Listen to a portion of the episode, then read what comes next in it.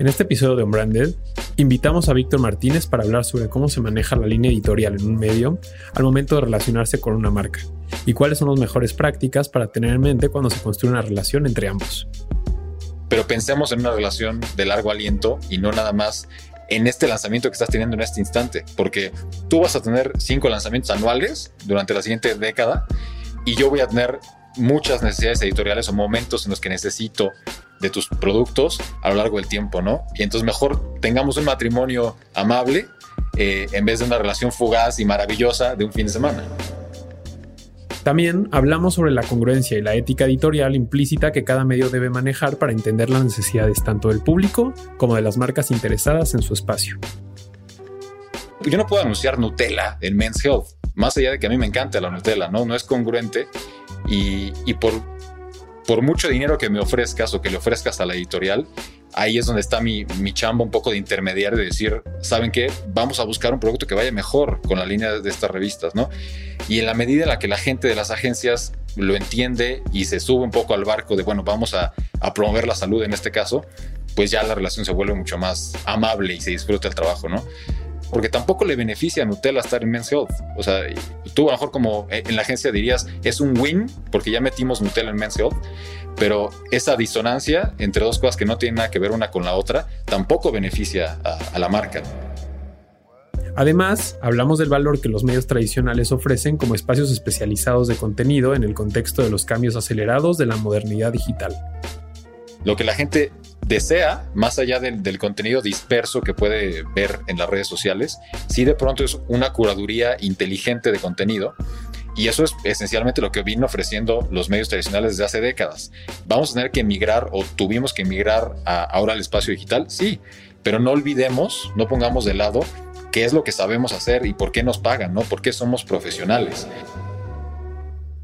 Unbranded, un espacio para compartir lo mejor del marketing y aprender de los expertos.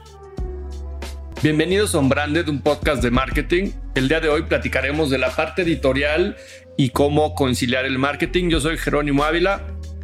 Y yo soy Berna Pavón y hoy tenemos de invitado a Víctor Martínez.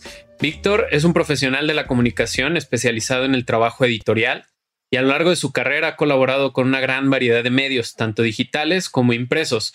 Ha sido editor de las revistas Men's Health, Woman's Health y Runner's World y recientemente lanzó un nuevo medio que para los que no lo conozcan, 100% recomendado, se llama We Rise Project. Es un medio digital enfocado en temas relacionados con deporte, salud y fitness.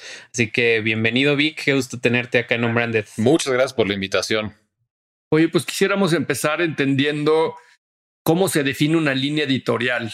O sea, cuando estás a cargo de un medio, de una revista, de un generador de contenido, aunque está un poco ya direccionado o especializado a ciertas temáticas dentro de su temática, ¿cómo defines esas primeras líneas editoriales? ¿Cómo saber cuándo hay que llevarlo a un rumbo diferente? ¿Cómo saber qué es lo que la gente quiere leer, escuchar o ver?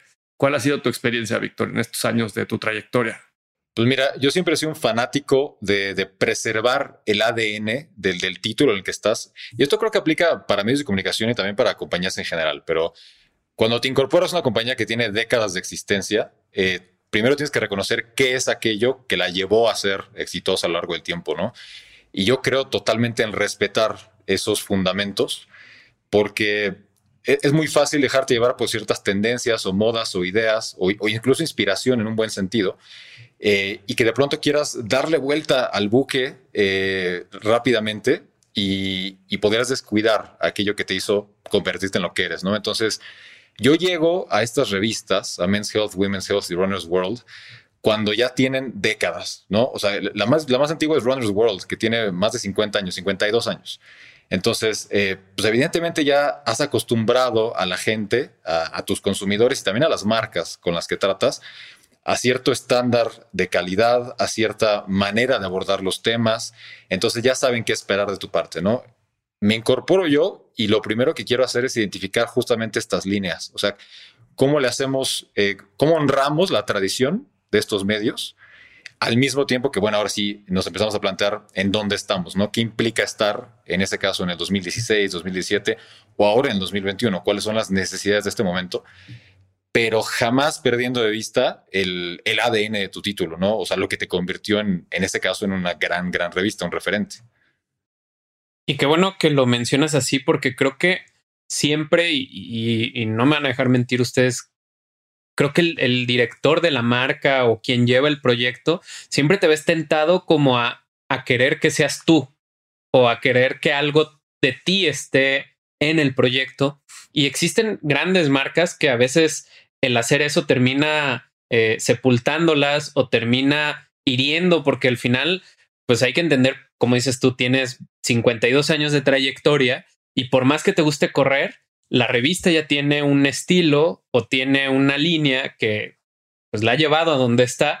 Y, creo que es bueno, para muchos marqueteros que, que, probablemente nos escuchen, siempre está esa tentación de, de, de ponerte a ti antes de la marca o tratar de tú darle este ADN y a lo mejor y como el autoengaño siempre va de no, pues es que queremos refrescarlo, no, pues es que le tenemos que dar un nuevo rumbo y a veces creo que eso puede en alguna ocasión ser válido, pero en muchas ocasiones termina siendo como este, eh, como esta forma de, de, de querer adularte a ti mismo, ¿no?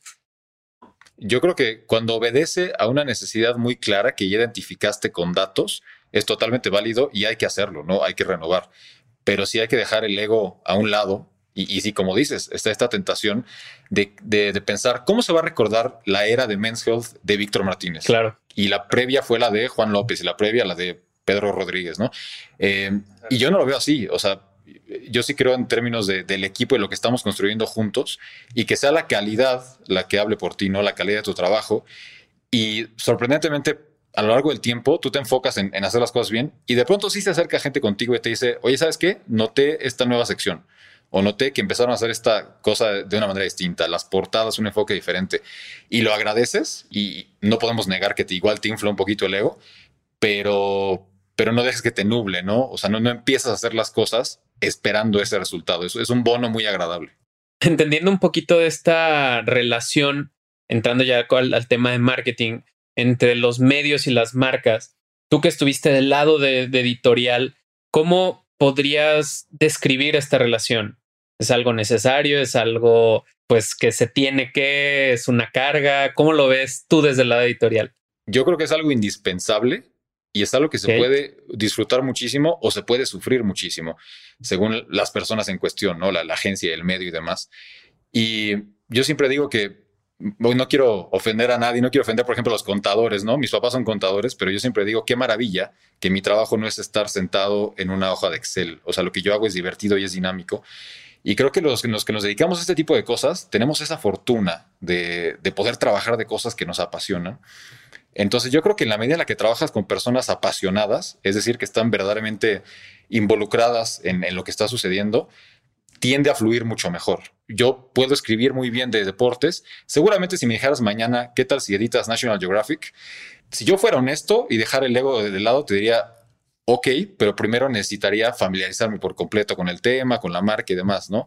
Porque si no, honestamente, no podría hacer tan buen trabajo como la persona que está ahí. Lo mismo con del lado de las agencias puede ser muy divertido tratar con marcas de diferentes ámbitos, de diferentes rubros, pero tienes que involucrarte completamente, ¿no? Porque créeme que hay, hay historias súper interesantes, hay maneras de, de, promover un producto que, que, puede parecer que no tiene nada interesante, pero si, si te vas a, lo que representa en términos sociales o a la historia de ese producto, cómo fue la innovación, te empiezas a involucrar en serio, te empiezas a enamorar de aquello que estás promoviendo y entonces fluye de mejor manera. Pero si es nada más eh, cumplir con algo que tienes que hacer porque es tu chamba y porque te pagan cada quincena por eso, empieza a haber esta tensión un poco entre el editor y, la gente de marketing, ¿no?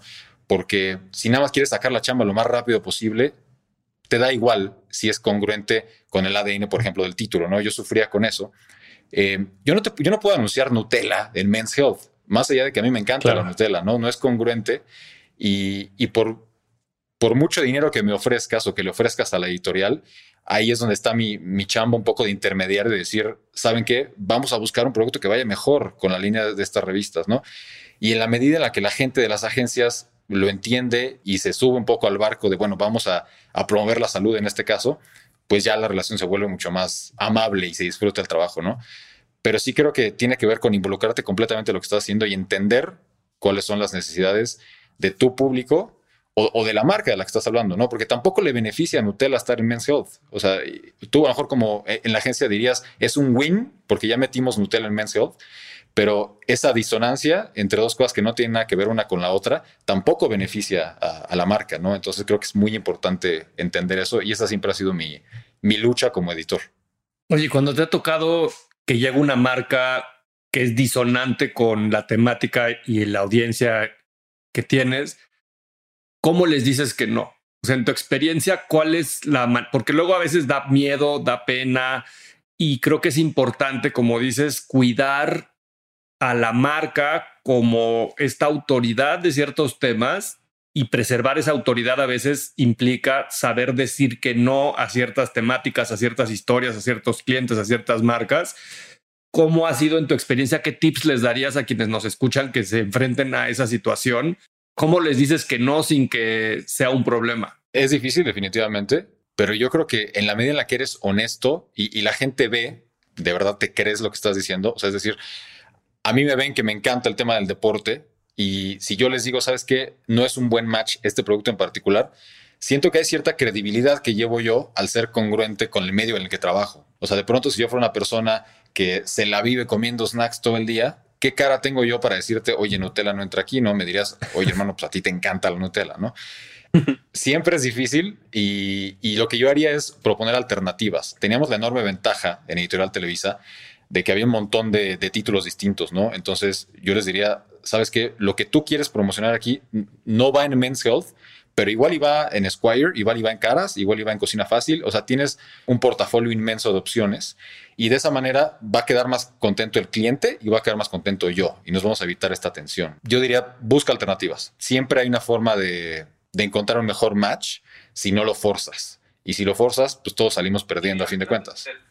Y me imagino te tocó lidiar muchísimo con eso justo en estos últimos tres o cuatro años que la tendencia en cuestión de fitness y wellness eh, fue al alza, ¿no? O sea, y que todas las marcas buscaban entrar en este gap donde a veces muy forzada esta conciencia o a veces el, poder entrar como una opción para, porque de pronto empezamos a ver marcas haciendo malabares, ¿no? Y diciendo, no, es que tener un aporte calórico es importante para tu ejercicio, pero no del lado de todo eso peor que iba del, de, junto con la marca, ¿no? Y, y no estoy diciendo alguna en particular, pero sí de pronto tocó como mucho este proceso medio forzado, donde a lo mejor creo que en un inicio probablemente el público no lo notaba tan, tan forzado como hoy se nota, porque creo que también el público cada vez ha sido complicado persuadir a ciertas audiencias, que a lo mejor en un inicio era como muy sencillo el decir, ah, soy un pan integral y no vas, y está hecho con granos orgánicos. Ahora que los, los, los, este, las mismas audiencias parecen investigadores de Cofepris, ¿no? Que se van a, desencarar a, a, las marcas y a meterlas al laboratorio, bla, bla, bla. Entonces, creo que justo, no sé, como que este proceso de ser congruente es una batalla a largo plazo que te da esta oportunidad de tanto tú como medio el proteger o el, tener esta coherencia con tu contenido y por otro lado a las marcas a entender que a veces no es solamente entrar a un tema de conversación por encajar, sino realmente el, pues el ser, el, darle esa opción o, esa, o, ese escaparate en donde tu marca sí entra, ¿no?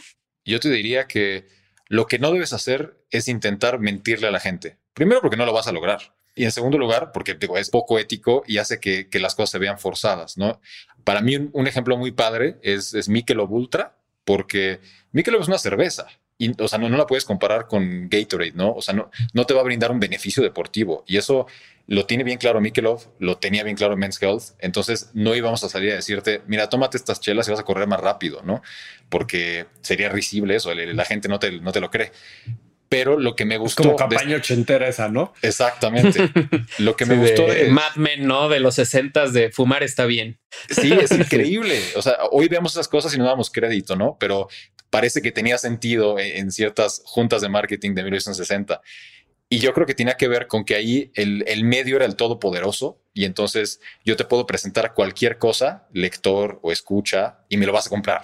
Creo que algo positivo de hasta cierto punto la democratización de los medios es que ya hay una relación mucho más honesta, yo creo, entre el editor o entre el equipo editorial y la persona que lo está consumiendo. Entonces, para mí esa era un poco la regla. No vamos a mentir. O sea, primero, si es un anuncio, es un anuncio y tiene que darle claro a la gente.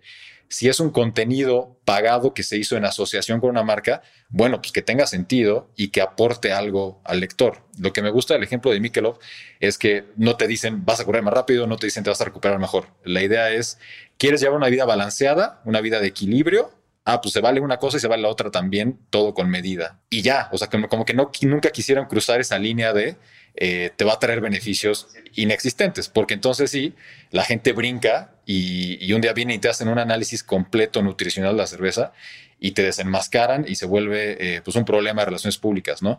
Entonces, lo que a mí me gusta de esa interacción fue que confiaran en el equipo editorial, o sea, que confiaran en nosotros les vamos a decir cómo sí tiene sentido que entre esto, no lo vamos a forzar porque pues, no le conviene a nadie. Es algo que yo decía mucho ahí adentro es, tú acumulaste un prestigio a lo largo de 30 años, 50 años, lo que tú quieras, y ese prestigio, si pudiéramos transformarlo en, en un valor económico, sería un monto bastante grande, ¿no? Que por mucho supera el monto de esta pauta en particular que me estás ofreciendo. Igual y la pauta me saca del apuro ahorita y hace que yo llegue a mis métricas del mes. Pero ¿cuánto estoy perdiendo a largo plazo? Estoy, eh, pues de alguna manera, dinamitando la credibilidad de la marca, ¿no? Y eso, pues evidentemente, eh, a fin de cuentas no es buen negocio y es difícil verlo a veces para algunas personas porque estás concentrado en el día a día y, por ejemplo, la gente de ventas en sus comisiones y la gente de la agencia, pues en que tiene que quedar bien con la marca pero si, si pensamos en un horizonte temporal un poco más extenso, creo que podemos salir ganando todos. Un maestro en la maestría una vez me dijo que no había elemento, no, no había activo más rentable en una compañía que la ética y finalmente se trata de eso, ¿no? Pues mira, cierro ese punto con... He tenido muchas pláticas con brand managers que cuando llegan a una gran marca legendaria que tiene esta herencia de décadas o hasta 100 años en algunos casos, pues se vuelven los guardianes de esa marca, ¿no? Y de lo que representa en términos no solo del brand equity y que esto tiene un valor intangible monetario de alguna manera, pero también de los valores. Y aunque ciertamente, pues algo que se pensó hace 100 años o hace 50 o hace 10 incluso, pues se queda poco vigente a la cultura y a la sociedad y a un mundo altamente cambiante, donde pues va habiendo avances sociales, tecnológicos, eh, culturales, etcétera. Y hay que ir haciendo esas actualizaciones, pero sí es una responsabilidad para todos los que hemos trabajado de alguna u otra manera con estas marcas, pues de cuidarlas y de cuidar ese prestigio, esa autoridad y esa credibilidad. Y sin duda la ética es pues un eje transversal en eso, ¿no?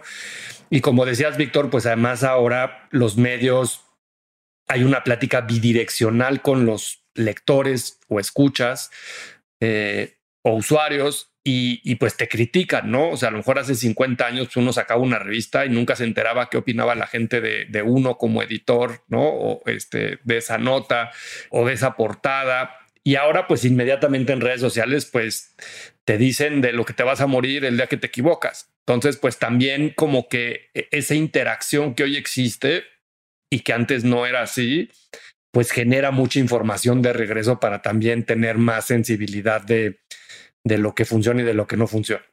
Totalmente. Yo te quería preguntar, siempre las agencias a veces nos quejamos de los briefs de las marcas, ¿no? Y quisiera yo a preguntarte, tú que has estado del lado de los medios, en ejemplos como este que das de Michelob Ultra o alguno otro que te haya tocado en tu carrera, ¿qué tienen en común esas campañas exitosas que realmente logras entenderte con ese cliente de todo esto que estamos diciendo, ¿no? Que los valores estén alineados, que los mensajes sean correctos, que aprovechen la fortaleza del medio de la mejor manera para construir su campaña, su marca, su promoción. ¿Cómo han sido esos briefs? ¿Cómo ha sido el acercamiento en esos proyectos? O sea, ¿qué rescatarías que podría ser como un buen mensaje para esas marcas que van a buscar partners como, como ustedes y que de repente no lo capitalizan de la mejor manera que pudiera ser? Pues lo primero, eh, llegar con, con, la disposición de ser flexible, ¿no? O sea, no asumas que... Primero llegar con lana, ¿no? Ah, bueno, es muy importante, si no se complica seriamente el, asunto, pero, pero sí, eh, obviamente tú desarrollas una estrategia y luego vas y la presentas con, con, el objetivo de lograr ciertas cosas particulares, ¿no? Y eso está muy bien y, y cada quien tiene sus intereses que defender pero yo creo que tienes que llegar con la idea de que debería ser flexible, ¿no? O sea, no vas a obtener el 100% de lo que quieres, tampoco el 0%. O sea, vamos a encontrar un punto medio, ¿no? Y también yo hablo mucho del prestigio de estas marcas y demás, pero no doy por hecho que tú lo sabes, Jero. O sea, si, yo tengo una junta contigo, yo sé que es mi responsabilidad llegar y platicarte todas estas cosas, ¿no? O sea, yo no puedo asumir que eres un lector desde hace 15 años de Men's Health porque igual y no lo eres, ¿no? O, o cualquier otra marca, ¿no? Eh, entonces, creo en llegar y, presentar mi caso primero y yo te voy a decir cuáles son las cosas que a mí me mueven o que me parecen importantes eh, y luego a partir de eso ya, ya generamos un compromise, ¿no? Pero ser flexible y, te digo, no, no asumas que la otra persona entiende perfectamente de qué estás hablando. O sea, y, y creo que así sí pueden salir las cosas. Obviamente habrá tensiones, obviamente habrá negociaciones, pero, pero sí puedes encontrar ese punto medio. Oye, y por ejemplo, ahorita que es muy común las experiencias de marca, ¿no? Pensando en estos fam trips o en lanzamientos en los que convocan a, medios. Eh, ¿Cómo es tu...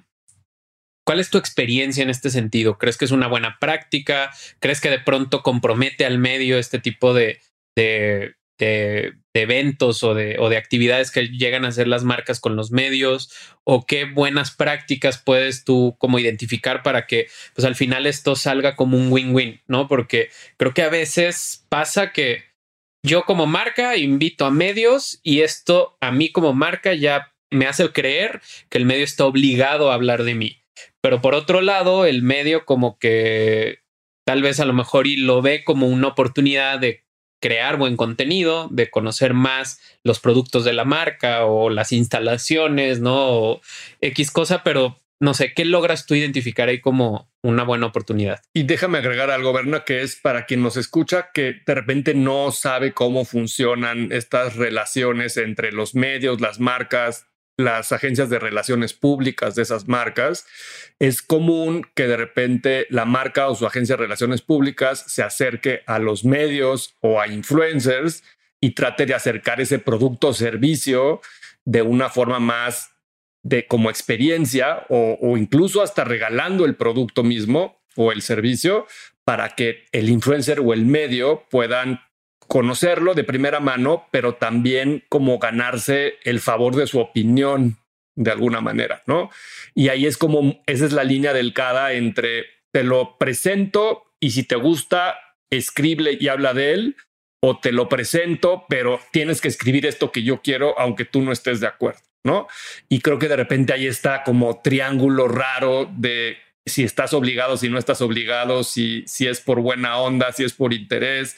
Y entonces ahí hay una relación como muy rara que cada quien maneja de formas diferentes, que a veces es muy profesional, a veces no es tan profesional, pero que sin duda de repente esas experiencias convencen o no convencen al medio, Víctor. Sería como al final, como, o sea, cuando las marcas le ponen, hacen todos estos esfuerzos por tratar de ganarse la opinión de un medio como ustedes para que hable o no de algún tema.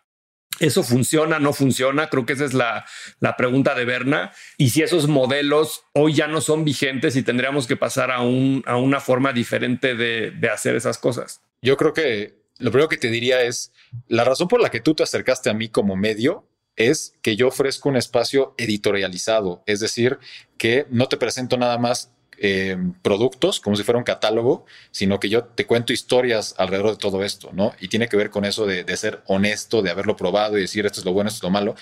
Y, y esa es la, o sea, y a partir de eso yo me creé cierto, cierto renombre, cierto prestigio que te llevó a ti a buscarme a mí, ¿no? Pero yo te diría, tienes que entender que eso es justamente lo que me hizo el, el medio que ahora tú estás buscando si fuera nada más una cuestión de voy a poner mi producto ahí y, eh, el logo bien grande porque yo lo digo, te diría, lo que tú estás buscando, eso es, es más bien un catálogo y eso no te viene bien a ti ni me viene bien a mí. Yo no creo que haya una obligación, o sea, si tú me regalaste un par de tenis para que yo necesariamente hable bien de los tenis, Y entiendo que esto puede, pues puede ser generar tensiones, pero ¿sabes qué? Si los tenis me lastimaron, me lastimaron. Ahora, no voy a decir, estos son los peores tenis que he visto en mi vida, pero para mí, que soy una persona, soy pronador, que corre distancias de 10 kilómetros, no son unos buenos tenis, ¿no? no me van bien a mí, lo cual no significa que tu lector necesariamente te vayan a parecer terribles, pero tampoco te voy a mentir y te voy a decir, estos son los mejores tenis que, he visto en la vida, solo porque me mandó un par tal o cual marca, ¿no? Y sí de pronto empieza a haber un poco la expectativa de parte de la marca de que eso ocurra. Y ahí sí creo que hay que tener un diálogo constante para decir, ¿para qué me estás buscando? ¿No? O sea, ¿cuál es el objetivo? ¿Para, para incluir un, medio más en tu lista de, contactos? o porque verdaderamente te interesa esta parte editorial que yo ofrezco, el conocimiento que tengo yo, cómo puedo valorar o evaluar el producto. Porque aparte, ese feedback que yo te otorgue puede ser útil para ti. O sea, igual y no, igual y me equivoco, ¿no? Pero igual y sí, y te presento ahí algún insight que no habías pensado y que puede beneficiar a tu producto más adelante, ¿no? Entonces creo que desde ese punto de vista sí puede ser un win-win, pero eh, pues hay que romper un poco con este tipo de inercias, con, con cómo las expectativas que tiene la gente ya de entrada que tiene que ver con eso. O sea, yo te mandé un press kit bien bonito que tiene un USB y unos audífonos, entonces a partir de ahora eres fanático de mi marca, ¿no? No necesariamente. A mí me ha funcionado tener, establecer relaciones de largo plazo, porque podemos estar hablando de un proyecto particular, una pauta específica, una cosa así, y entonces yo te diría, mira, sabes que a lo mejor no hace sentido del todo así como lo tú lo estás planteando, o estos tenis me lastimaron, o lo que tú me digas, pero en la medida en la que tú seas flexible y, podamos entablar una relación, a lo mejor no vas a obtener el 100% de lo que quieres en esta ocasión, pero yo más adelante voy a tener necesidades editoriales. Un día eh, voy a querer hacer una guía de calzado, ¿no? ¿Y quién me va a venir a la mente de inmediato? Pues tú, con quien ya tengo una relación, ¿no? Entonces, en ese sentido va a resultar difícil cuantificar cuánto te he dado yo y cuánto me has dado tú y demás. Yo no creo en cuantificarlo así como puntualmente, porque a veces es imposible, porque a veces son peras y manzanas, pero pensemos en una relación de largo aliento y no nada más en este lanzamiento que estás teniendo en este instante, porque tú vas a tener cinco lanzamientos anuales durante la siguiente década y yo voy a tener muchas necesidades editoriales o momentos en los que necesito de tus productos a lo largo del tiempo, ¿no? Y entonces mejor tengamos un matrimonio amable eh, en vez de una relación fugaz y maravillosa de un fin de semana. Claro, entender que a veces hay que perder para poder ganar, ¿no? Totalmente. Oye, ¿cómo ves el futuro de los medios, Víctor? O sea, un medio como Men's Health que viene más del print y de repente pues, ha evolucionado al tema digital. Ahora estamos pues en una coyuntura de la monetización, si es publicidad, si es suscripción. No hay muchos periódicos como el New York Times que se ha ido por la suscripción. El mismo formato del podcast como el que estamos hoy, de repente le apuesta mucho más por el pago de una suscripción que por el advertising. ¿Cuál es tu idea de los medios? ¿Hacia dónde tienen que evolucionar? ¿Los medios de fitness en específico son diferentes que los demás o no? ¿El momento de consumo tiene que ver con el ejercicio? Hemos visto que mucha gente escucha, por ejemplo, podcast mientras hace ejercicio. O sea, el podcast sería un canal interesante para este tipo de medios explorar. ¿Cuál es tu visión del tema? Yo creo que la pandemia es, muy relevante en este sentido porque aceleró un proceso que ya estaba aconteciendo desde hace mucho tiempo. A lo mejor eh, los medios tradicionales asumían que les quedaban, no sé, tres, cinco años de operar de la misma manera antes de que tuvieran que resolver de un día para, lo, para el otro qué es lo que iban a hacer, ¿no? Y pues resulta que no, se aparece la pandemia y entonces hay que cambiar ahora, cambiar o morir. Esto es positivo o negativo, pues depende desde, desde dónde lo veas, pero sí creo que lo puedes ver como una oportunidad. Y como dices, el New York Times ya lleva un buen rato con su paywall, el, Wall Street Journal, el, País de España, Reforma aquí en México lo hace desde hace mucho. Em, y esos, esos medios tuvieron el lujo de irlo haciendo progresivamente, ¿no? Hubo muchos que tuvieron que hacerlo eh, pues repentinamente en el contexto de la pandemia y eso pues genera problemas, lo entiendo, pero yo apuesto porque habrá una vez que volvamos a la normalidad y, que las cosas acomoden otra vez, una revalorización del buen contenido, independientemente del formato. Y ahorita mencionabas un formato que me parece muy interesante, que es el podcast. Lo que la gente desea, más allá del, contenido disperso que puede ver en las redes sociales, sí de pronto es una curaduría inteligente de contenido. Y eso es esencialmente lo que vino ofreciendo los medios tradicionales desde hace décadas.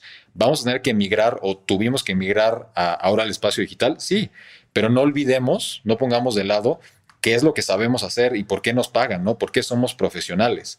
Eh, entonces, yo creo en, esta curaduría, porque seamos realistas, la gente no tiene tiempo infinito para aprender de 35 temas o para saber diferenciar entre estudios científicos, en el caso de, del fitness, por ejemplo, necesitan una persona que cumpla un poco con ese rol de curar el contenido que vale la pena y entonces, desde ese punto de vista, creo que tenemos una enorme oportunidad, los que venimos de los medios tradicionales, de hacer esto ahora en formato podcast, con videos en YouTube, con eh, Clubhouse, me parece un medio interesante que, todavía estoy ahí definiendo cuál es la forma en la que se va a terminar por, monetizar, pero me parece que ofrece un espacio también muy relevante.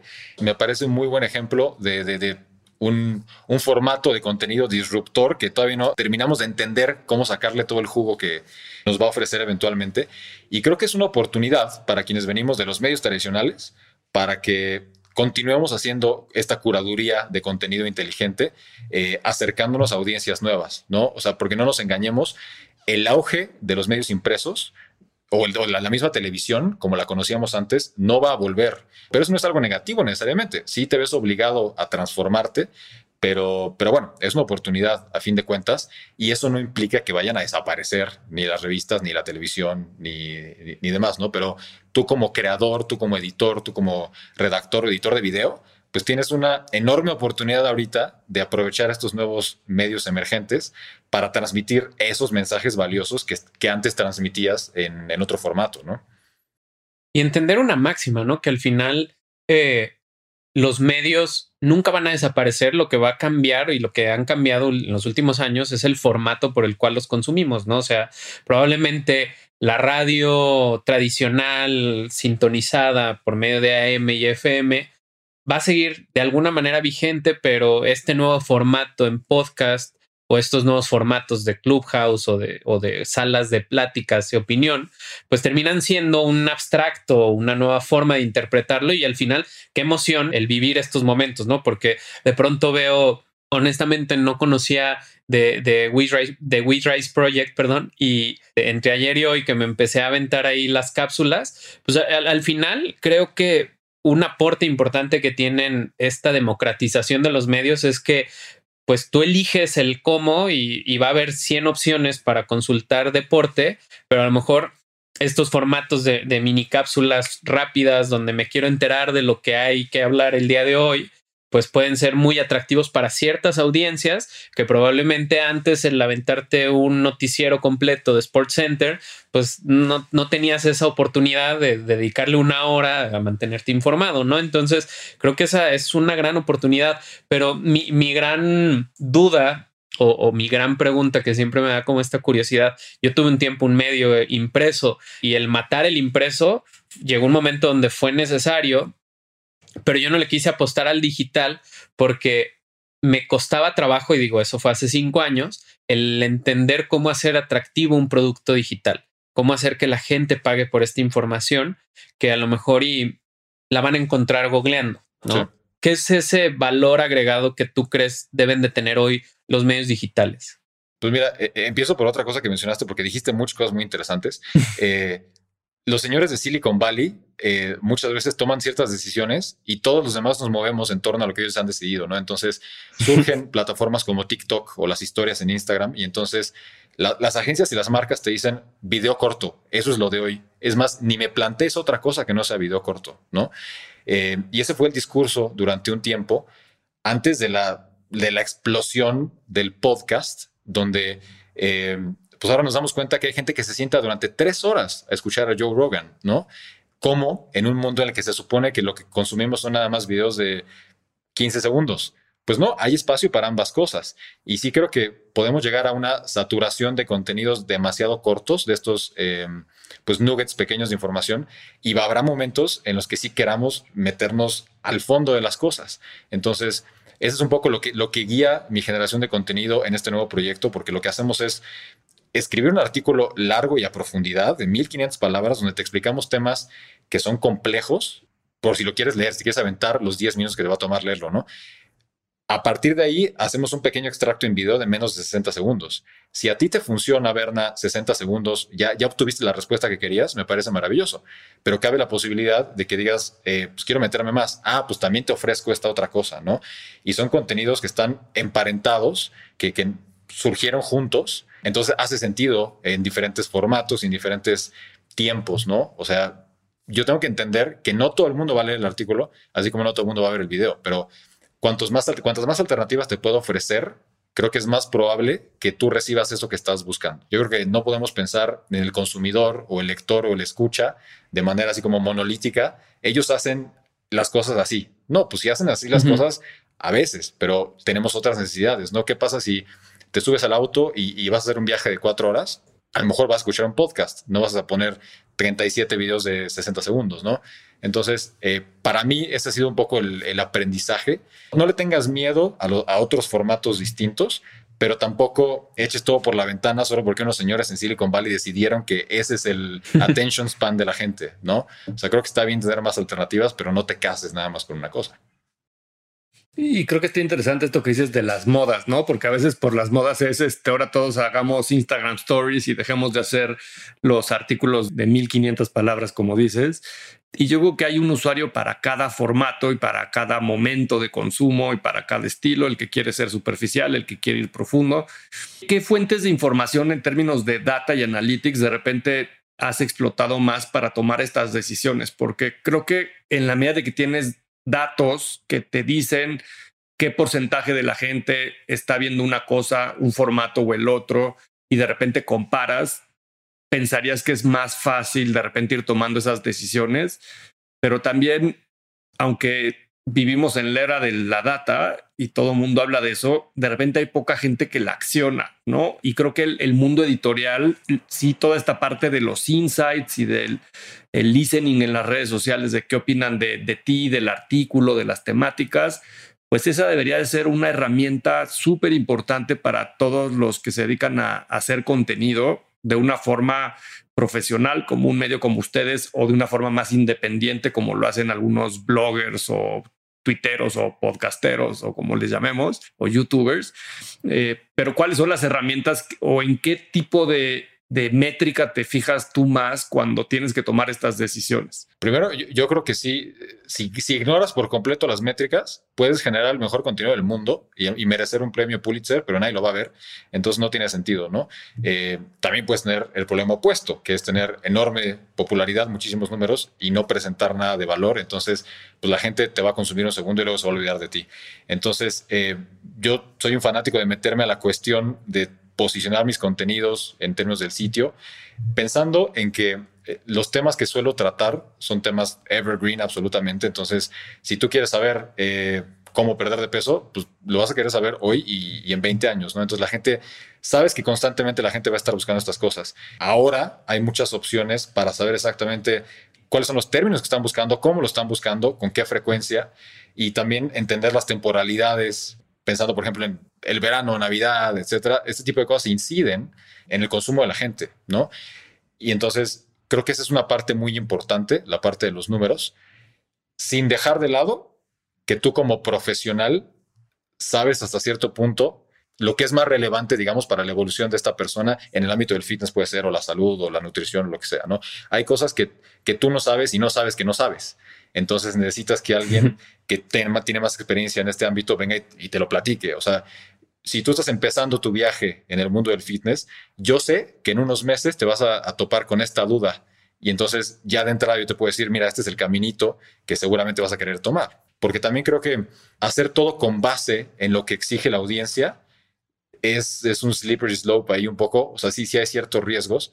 Eh, hace rato me gustó que Berna dijo una frase, pues hay otra frase así como muy famosa, ¿no? De esto de que el cliente siempre tiene la razón. Pues yo creo que no. Yo creo que el cliente no siempre tiene la razón.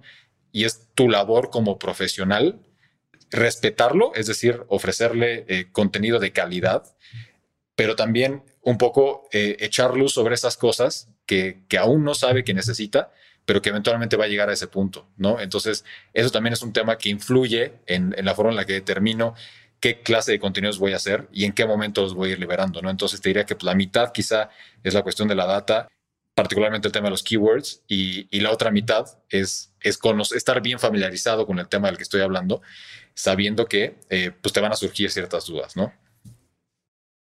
Y está interesante esto que dices como de el nivel de especialización o de experiencia que tienes en el tema, que eso a veces en, este mundo que ahora dominado por las computadoras hay una sensibilidad humana que pues eso jamás se va a poder compensar con un algoritmo y con una hoja de Excel llena de indicadores y, números. Y, y que es pues yo sé, yo he pasado por eso mismo que has pasado, como dices, yo sé que te vas a enfrentar a estas dudas, a estas preguntas, vas a tener estas inquietudes, vas a sentir estas emociones y creo que después vas a querer, este es el caminito de, información que vas a tener y eso pues solo alguien que lo ha vivido y ha tenido la experiencia haciéndolo pues lo, entiende.